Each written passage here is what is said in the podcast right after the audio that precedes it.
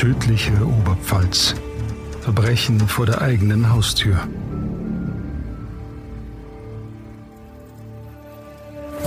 Ein Podcast von Oberpfalz Medien.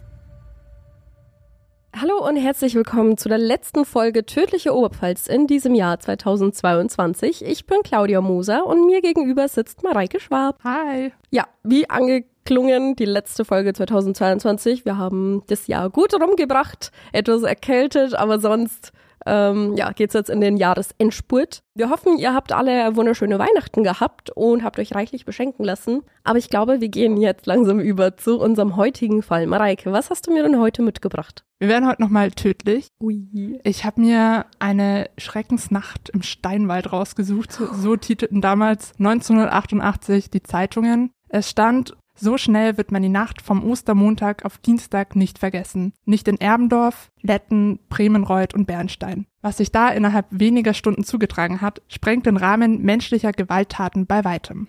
Uiuiui, also nicht Weihnachten, sondern Ostern. Genau, wir gehen schon mal ein bisschen in der Zeit voraus. Genau. Es ist Ostermontag 1988. Reinhold, ein 37-jähriger Junggeselle, sitzt gemütlich in der Gastwirtschaft zum Hirschen in seinem Heimatdorf Bremenreuth. Das ist im Landkreis Tirschenreuth. Und er genehmigt sich, wie so oft an den Abenden, zwei halbe Bier, plaudert freundlich mit der Kellnerin und gegen 23 Uhr verlässt er das Wirtshaus. Also eigentlich ein normaler Ja, Abend oder Feiertag. Ist ja Feiertag.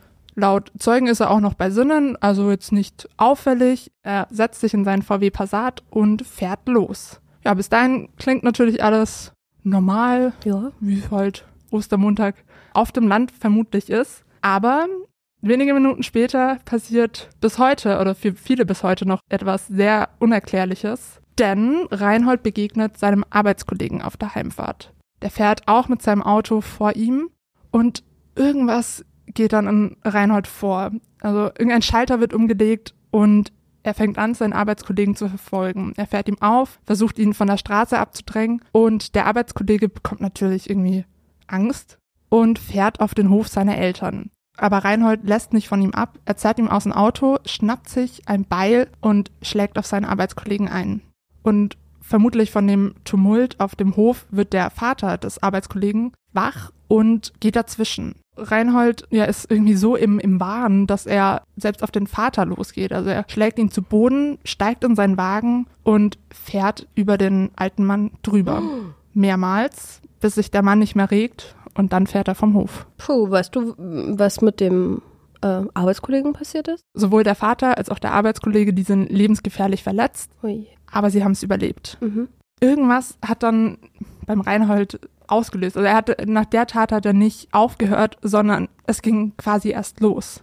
Oh, okay. Denn wenige Minuten später klingelt Reinhold in dem zwei Kilometer entfernten Weiler Letten bei seinem Kollegen-Ehepaar. Wieder Kollegen. Genau.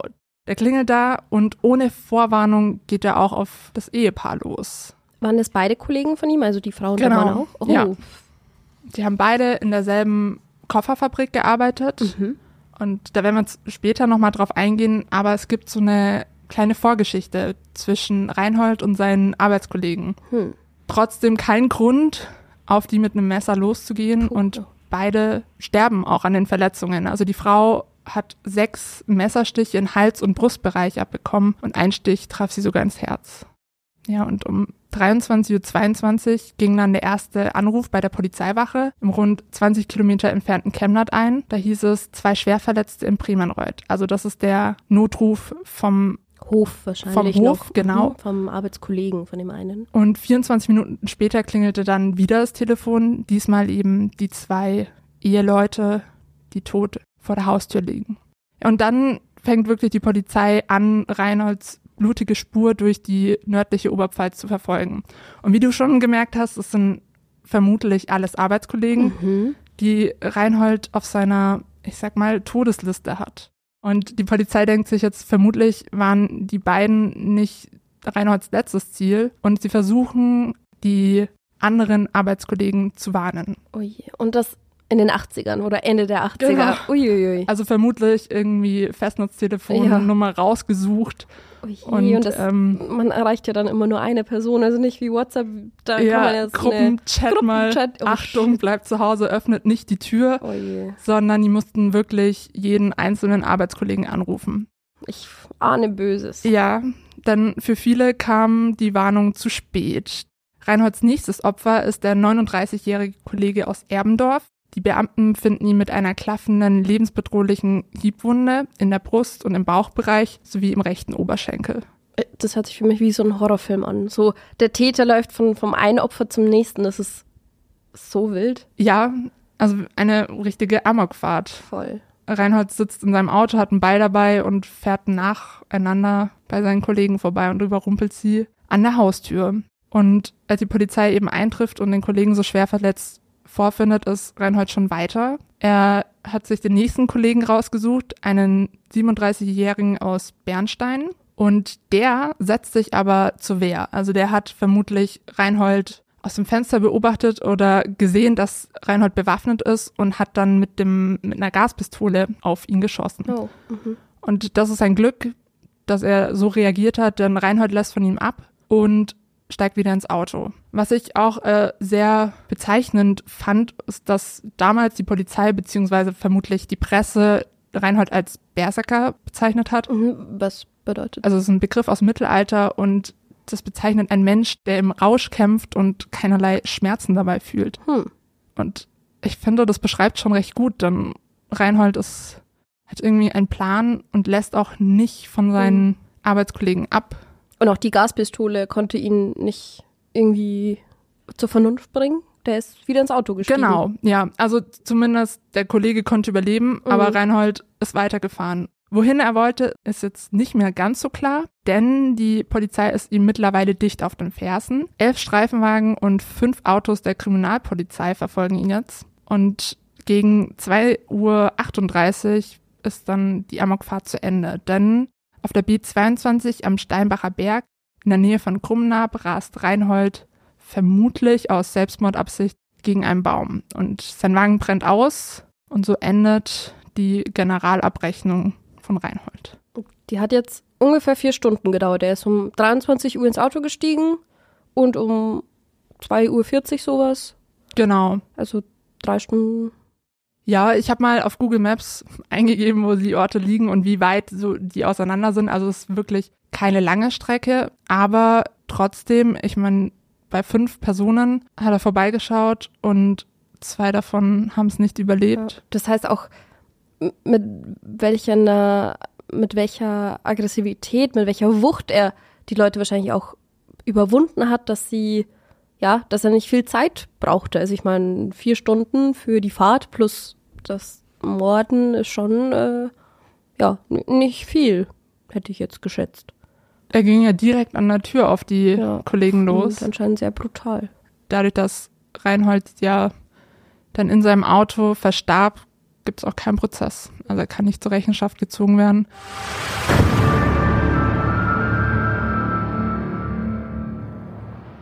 Werbung! Wir haben in Folge 22 über einen berühmt-berüchtigten Nachtclubbesitzer aus Weiden gesprochen. über Walter Klankermeier. Und unser Kollege Sebastian Böhm hat sich jetzt auch nochmal auf die Spurensuche, sage ich mal, begeben, auf den Spuren von Walter Klankermeier. Und zwar hat er mit einem heutigen Nachtclubbesitzer gesprochen. Mhm, und zwar mit dem Chef vom Hashtag in Weiden, Daniel Zienert. Der wohnt in der ehemaligen Wohnung von Walter Klankermeier. Und, Und betreibt auch den Club unten drunter, der genau. Walter Klankermeier auch gehört hat. Mal. Und der erzählt, wie er sich als Kind auf Schatzsuche begeben hat. Denn Walter Klankermeier hat ja ein großes Erbe hinterlassen und eventuell auch einen Schatz voller Münzen, Gold. Ja, es wird viel spekuliert. Und Mhm. darüber hat Sebastian mit ihm in der neuen Folge Wie ist es gesprochen. Unbedingt mal reinhören. Ihr findet im Podcast überall, wo ihr auch uns hören könnt. Viel Spaß beim Hören und jetzt geht's weiter mit der Folge.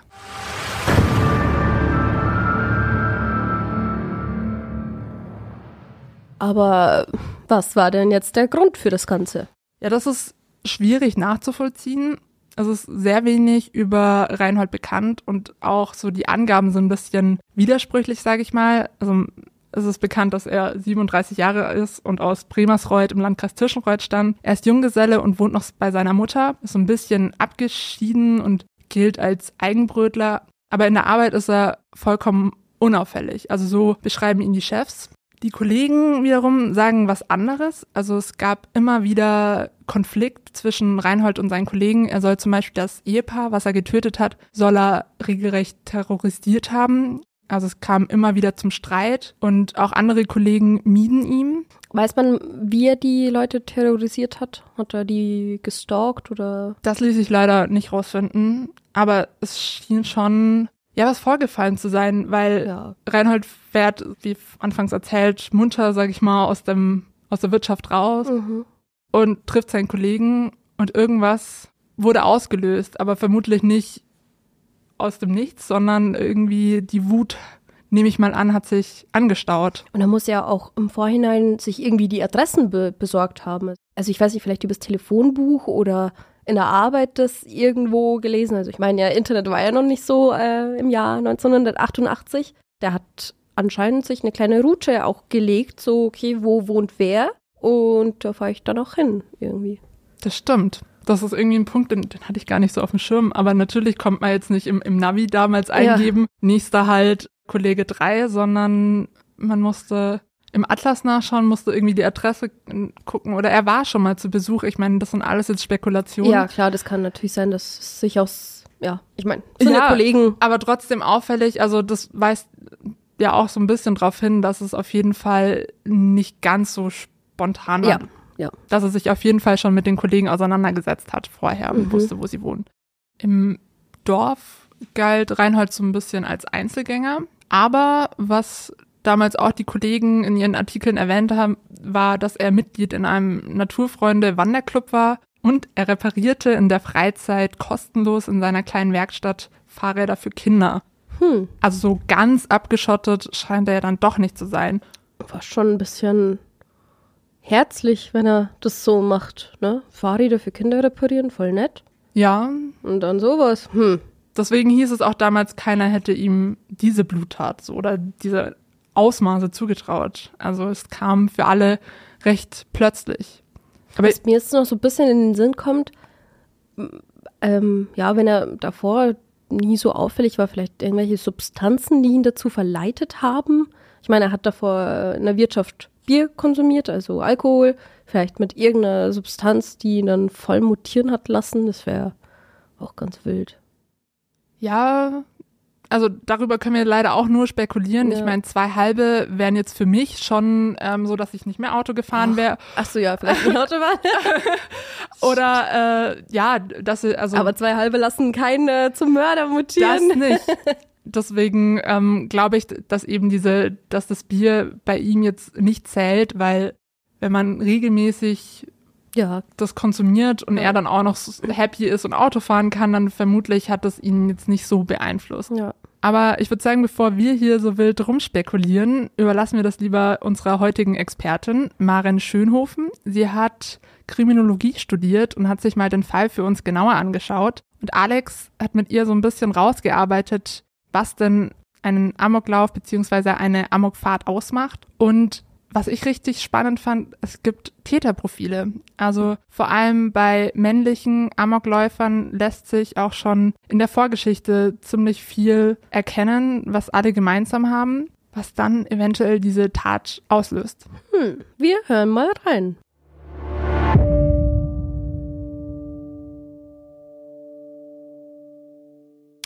Willkommen bei der tödlichen Oberpfalz. Ich bin Alexander Unger und heute im Gespräch mit Maren Schönhofen. Maren ist eine junge Kollegin von mir. Sie ist neu im Team und sie passt sehr gut dazu, denn sie hat einen Masterabschluss in Kriminologie und Gewaltforschung. Hallo, Maren. Maren, wir reden heute über Amoklauf, Amokläufe, Terrorismus, was man wirklich darunter versteht und was manchmal im allgemeinen Sprachgebrauch durcheinander geworfen wird. Was ist eigentlich ein Amoklauf? Ja, also Amoktaten sind beabsichtigte oder versucht vollendete Mehrfachtötungen. Also egal mit welchem Werkzeug, mit welcher Waffe? Genau, es gibt ganz unterschiedliche Tatwaffen. Also es gibt Schusswaffen, Messer, Beile, Schwerter, Brandsätze oder auch Sprengmittel. Also je nachdem, welche Möglichkeiten auch der Täter hat. Also ich meine, Schusswaffen in Deutschland sind jetzt eher schwieriger. Eher schwieriger. Die Diskussion gibt es ja schon lange über Schusswaffen mehr oder weniger. Deutschland hat ja da den zumindest diese Eigenheit, dass sie nicht so leicht zu bekommen sind wie zum Beispiel in Kanada, den USA oder anderen Ländern. Die meisten Amoktaten kennen wir wahrscheinlich auch aus den Vereinigten Staaten. Genau, sowas wie School-Shooting oder sowas ist hier in Deutschland eher seltener. Also es wird jetzt die Tatwaffe von Vater oder Opa ausgeliehen. Das heißt aber auch, nicht jede Mehrfachtat, nicht jeder Angriff, der gegen mehrere Personen gleichzeitig oder nacheinander geht, ist automatisch ein Amoklauf. Nicht unbedingt. Also es gibt ja, also Attentaten sind ja die oder ist der Überbegriff und äh, Amok und Terrorismus kann dazu gezählt werden. Das Problem ist, glaube ich, auch bei uns in der Gesellschaft, dass ganz viele Personen den Begriff Terror verwenden. Dabei ist Terror eigentlich äh, von der Staatsgewalt ausgeübt oder wird ausgeübt. Terror wird von einer Staatsgewalt ausgeübt, also zumindest von einem sich von, von jemandem, der sich selbst als Staat versteht? Genau, genau. Also zum Beispiel in Diktaturen, in Regimen spricht man von Terror, also Terror an der Bevölkerung. Und Terrorismus ist eigentlich von ja, organisierten Gruppen, könnte man jetzt sagen, die versuchen, ihre Ideologie durchzusetzen, zu verfolgen, die Staatsform zu verändern oder ja, Regime umzustürzen. Und es können auch ähm, Gruppen aus dem Untergrund sein. In der Wahrnehmung der Bevölkerung ist da aber wahrscheinlich kein Unterschied. Man nimmt erstmal wahr, da gibt es Täter, Einzel- oder mehrere Täter. Es gibt einen oder mehrere Opfer. Und es gibt ja, Waffen, die dabei benutzt werden. Das kann von der Schusswaffe bis hin zum Auto oder zum LKW erreichen oder auch zur selbstgebauten Bombe, die da dabei ist. Genau. Aber was vielleicht auch noch wichtig ist zu sagen, dass Amok meistens Einzeltäter sind. Also da steht keine Gruppe dahinter. Und bei Terrorismus steht meistens eine Gruppe oder mm, eine Ideologie, die tatsächlich darüber steht und das Ganze umfasst, würde ich jetzt sagen. Könnte man dann als Laie jetzt einfach sagen, ich bin Laie, ich habe keinen Abschluss in Kriminologie. Ähm, Terrorismus sind sozusagen koordinierte Amokläufe? Jein. Also es gibt natürlich auch Terroristen, die das jetzt ohne Einverständnis der ähm, ja, Organisation, sage ich jetzt mal, machen. Aber ähm, Amok kann ja auch teilweise geplant sein. Oder wird teilweise geplant. Ich wollte jetzt eigentlich eher raus auf den Einzeltäter oder Gruppe mhm. als Täter. Mhm. Der Einzeltäter ist so der typische Amokläufer, ist eher der Einzeltäter. Terrorismus ist zumindest in der Gruppe organisiert. So als ganz grobe Unterscheidung. Man kann es dann aber auch schon fast wieder verwechseln, wenn ein Amokläufer eine Ideologie einer Gruppe unterstützt, verfolgt und dann als Einzeltäter tätig wird da kann man jetzt auch sagen, das sind dann, also es ist nochmal kriminologisch gesehen ein anderer Aspekt, das sind dann die Lonely Wolves. Also die einsamen Wölfe, die dann alleine handeln. Fällt dir der auf Anhieb einer ein? Mm. Breivik würde ich jetzt nicht als Lonely Wolf bezeichnen. Nee, das ist vor allem dann auch so in Amerika, Kanada, dann auch die Richtung. Alle Amokläufer und alle Terroristen zeichnet dann aber wahrscheinlich auch aus, dass sie bis zum gewissen Maß fanatisch sind. Ja, äh, also im alltäglichen Sprachgebrauch könnte man das jetzt natürlich so sagen. Es gibt gewisse Charaktereigenschaften, die sich bei der kriminologischen Forschung herausgestellt haben. Oh, Charaktereigenschaften von Männern und Frauen? Ähm, es ist tatsächlich auffällig, dass es vor allem Männer sind oder junge Täter. Junge Männer sind mögliche Amokläufer oder andersrum gesagt, Amokläufer sind zumeist junge Männer. Genau. Und das Problem ist aber auch, dass es bei Erwachsenen noch kaum Studien dazu gibt. Das ist eine sehr heterogene Gruppe. Also man sagt von den 25 bis 71-Jährigen reicht die Gruppe und da ist die ähm, Forschung noch nicht ganz so ausgearbeitet so weit. Genau. Kannst du dir vorstellen, warum da die Forschung noch nicht so weit ausgearbeitet ist? Weil es tatsächlich wahrscheinlich auch nicht so häufig ist oder die ähm, ja, Massenmorde in der Hinsicht nicht als Amoklauf oder Serienmorde dann zu dem gezählt werden können. Was weiß man denn noch über den typischen Amokläufer? Du hast gesagt, im Regelfall sind es Männer, jüngere Männer.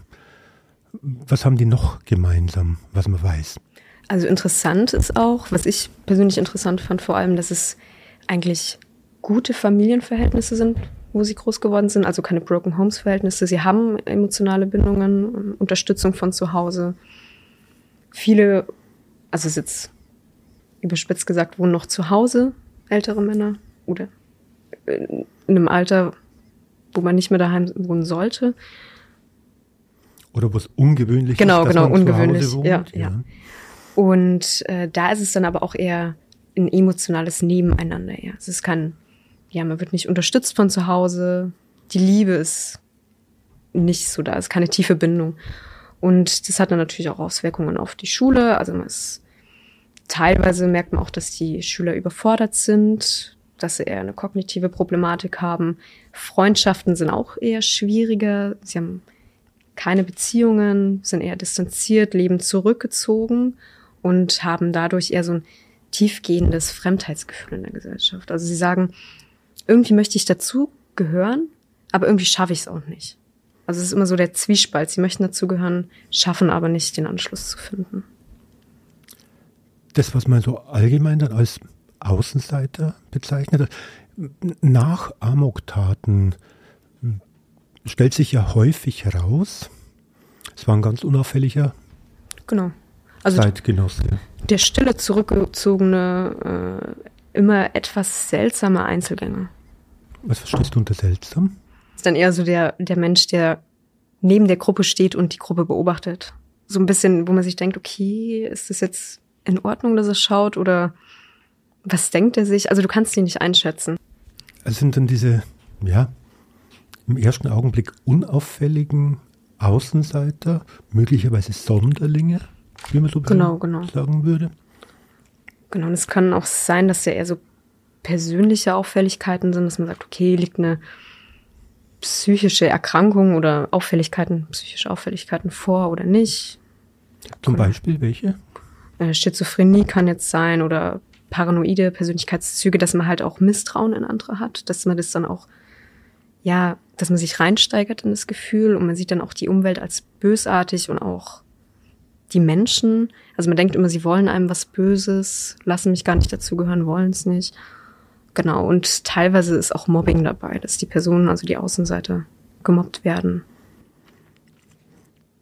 Das heißt, da kommt in der Persönlichkeitsstruktur Eigenheiten zusammen, die, die schon im späteren Täter vorhanden sind und äußere Einflüsse durch die Gesellschaft und das Ganze kommt in einen großen emotionalen Topf rein und irgendwann ist der Topf voll und der kocht dann über. Genau, also was jetzt auch sein kann, dass dann Alkohol, Drogen und sowas noch dazu kommt, dass sich das verstärkt nochmal. Also es ist dann vor allem bei erwachsenen Tätern so, dass Drogen- oder Alkoholeinfluss häufig vorliegen und dadurch dann nochmal die Aggression, ja. Die Hemmschwelle gesenkt Genau, die wird. Hemmschwelle wird gesenkt, dass man sagt. Und meistens ist es ja auch so, dass nur ein ganz kleiner Funke überspringen muss, dass der Täter wirklich eskaliert und sagt, okay, ich tue es jetzt.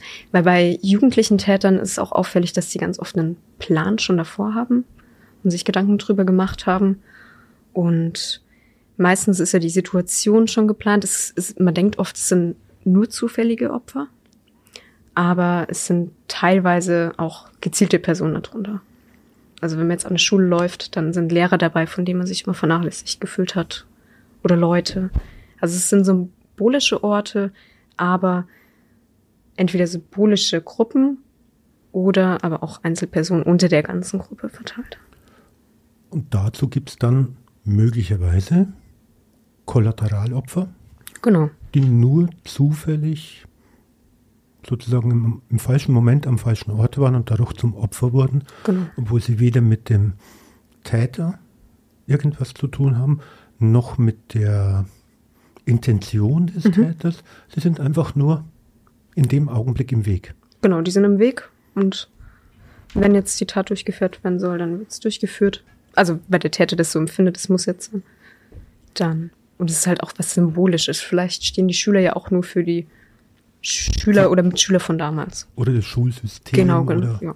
die Gruppe aller derer, die ihn Übles getan haben in seinem Leben. Wir waren jetzt gerade bei diesen Schulshootings. Wir kennen da ein paar aus Amerika. Ähm, was haben die denn alle gemein? Also es ist ja auch eine äh, geplante schwere Tat. Und beim School-Shooting, also da gibt es eine Typologisierung, also verschiedene Typen, Idealtypen natürlich. Also es ist jetzt nichts, was tatsächlich immer so auftreten muss, sondern ähm, auftreten kann. Also da gibt es das Rampage-Shooting, das ist ähm, ein Schulmitglied oder ein ehemaliges Schulmitglied, das multiple Opfer hat und dafür steht vor allem die Rache im Vordergrund. Also man möchte auch Macht demonstrieren. So typische Außenseite, würde ich jetzt sagen. Äh, Rache an? Rache an den Leuten, den Mitmenschen, dem System. Also, dass ich sage, es, es hat mir nicht gut getan, ich habe mich benachteiligt gefügt. Das ist ja auch oft der Grund, die, das Gefühl der Benachteiligung oder das, ich werde mit Absicht ausgegrenzt. Was haben wir noch für? Dann gibt's noch äh, Massenmörder in Anführungszeichen. Das war kein Schulmitglied, aber ähm, die Schulgruppe steht für was Symbolisches und ist auch wieder Macht. Also ich habe Macht über das Leben anderer. Also während der erste bei der Rampage-Shooting sozusagen noch einen persönlichen Bezug zur Genau. Schule, zur Lehrerin, zur Klasse, zu dem Ort hat, Genau. ist beim Massenmord, Mass Murders, ja. ist es nur zufällig die Schule, die für irgendwas Großes Ganzes steht. Genau. Also Könnte- es könnte ist auch eine ein zufällige Schule. sein. Genau, ist was Symbolisches. Ja, war, war offen, waren Menschen drin, Genau. waren Opfer drin. Und dann die terroristische Attacke. Das ist ähm, auch wieder die Schule als Symbolbild, aber da steht ja, da, wie beim Terrorismus eben schon erwähnt, steht vor allem dann das Ideologische im Vordergrund, also religiös oder politische Motive. Das heißt, wäre dann sozusagen eher ein, eine katholische Schule Angriffsziel Mhm. Oder eine islamische Schule Angriffsziel für einen, der sich eigentlich gegen die Religion wendet, aber die Schule als Vertreter der Religion dann wahrnimmt. Kann sein, genau. Also könnte man so bezeichnen. Sagt, ich bin Laie. Ich versuche bloß so ein bisschen für mich selbst zu verstehen, was dabei ist. Was haben wir denn sonst noch für? Genau, dann gibt's Besondere noch äh, Target Shooting. Das ist ein ehemaliges Schulmitglied, das hat dann aber auch gezielte Opfer. Und das ist die Rache für ein empfundenes Unrecht von der ausgewählten Person oder Personen. Kann eine Lehrerin sein, der Direktor, die Direktorin, ein Schul, ein Klassenkamerad, Kameradin, Genau. Sportvereinsmitglied. Genau, dann gibt's noch das Government Shooting und das ist ähm, vor allem vom Hintergrund von Studentenprozess, Protesten. Und äh, genau, das sind dann Regierungsangestellte und Studenten, sowas. Die Täter oder die Opfer? Äh, die Täter. Aber das ist, also es sind jetzt alles so Typologisierungen. Also man könnte jetzt auch noch anders zuordnen, aber die kommen vor allem bei den Forschungen von School Shooting, weil die auch sehr im Kommen waren oder sind, sind da aufgefallen. Eins, glaube ich, dürfte uns aber allen klar sein. Es gibt nicht den einzig Exakten, der in eine einzige Schublade reinpasst, sondern im Regelfall kann man davon ausgehen, dass es so ein Mischtypus ist. Irgendwas spielt immer mit rein, aber irgendwas überwiegt dann auch Genau.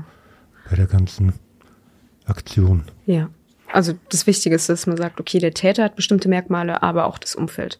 Weil nur das Umfeld kann einen nicht zum Täter machen und nur die Gene auch nicht zum Täter. Also es muss immer so ein Zusammenspiel sein von Ungerechtigkeit und eigenem Empfinden. Wir hatten vorher mal darüber geredet, dass die meisten Amokläufer junge, männliche Erwachsene sind, die Gewalt und Macht ausüben. Das deckt sich ja auch im Allgemeinen mit den Erkenntnissen zum Thema Tötungsdelikten, dass Männer andere Werkzeuge, Tatwaffen, Tatmittel verwenden, als Frauen das machen. Genau. Also, ja. wenn jetzt zum Beispiel die Polizei einen Mord hat, also ich gehe jetzt mal von der Sicht aus, und da werden jetzt äh, Messer, Schwerter, Schusswaffen, genau, dann ermittelt man eher in die Richtung männlich. Und wenn jetzt ähm, Gift zum Einsatz kommt, äh, Schlaftabletten und sowas oder aus dem Fenster gestoßen, dann ermittelt man auch eher in Richtung ähm, weiblich. Und da ist es natürlich auch äh, interessant zu sagen, Frauen haben ja ein ganz anderes, also eine ganz andere körperliche Möglichkeit, äh, Gewalt auszuüben. Und natürlich gibt's auch Frauen, die äh, mit Pistolen schießen, aber jetzt Messerangriffe und sowas. Also ein Messer in den Körper reinzurammen, braucht schon ganz schön viel Kraft. Ist es nur eine Kraftsache oder ist es auch eine psychologische, emotionale, soziologische Sache?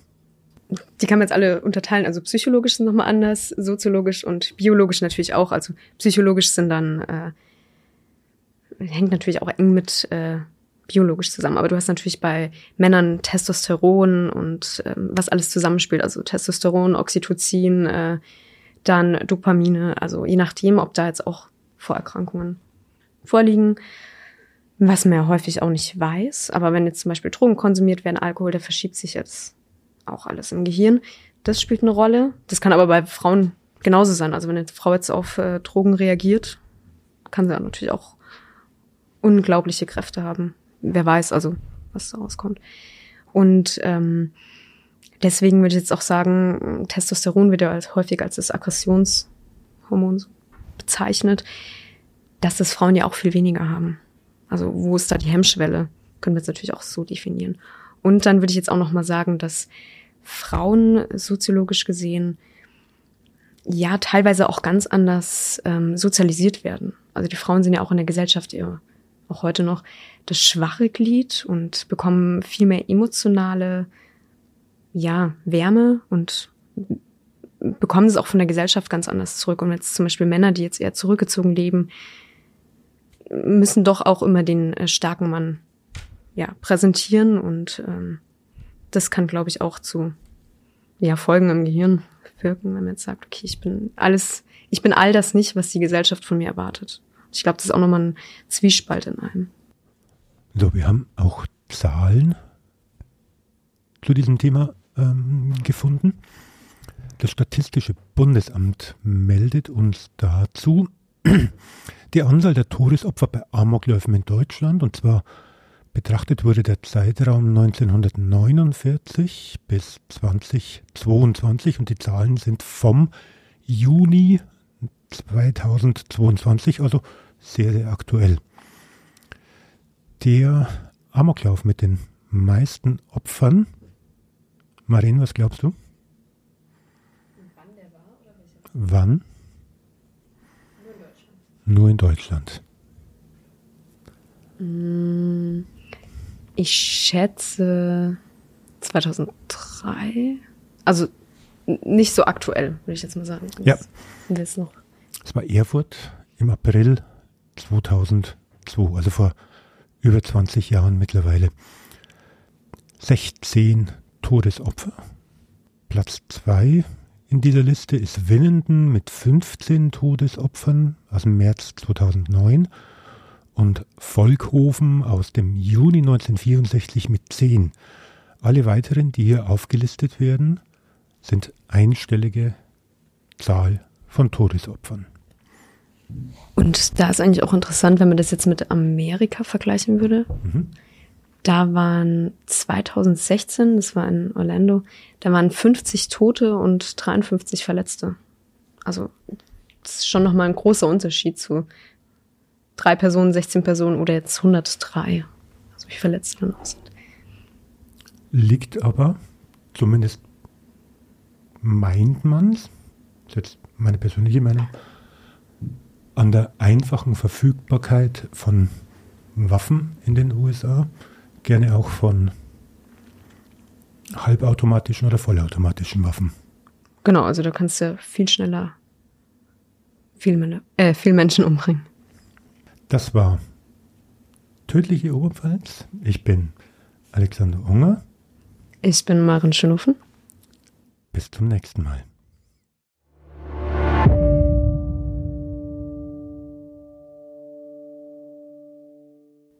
Ja, sehr cool. Alex und Maren, vielen lieben Dank euch. Äh, ich glaube, wir hören die Maren vielleicht öfters jetzt in unserem Podcast. Äh, sie ist ja unsere Kollegin direkt hier bei Oberpfalz Medien. Genau, wir freuen uns drauf, da, wenn sie uns mit ihrem Fachwissen bereichert. Und ansonsten wünschen wir euch jetzt äh, einen schönen Start ins neue Jahr 2023. Da hören wir uns auf jeden Fall wieder. Eine schöne Silvesterfeier, lasst es krachen, aber übertreibt nicht.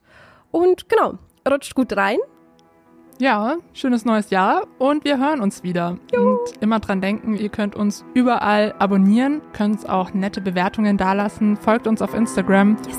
Ciao. Bis dann.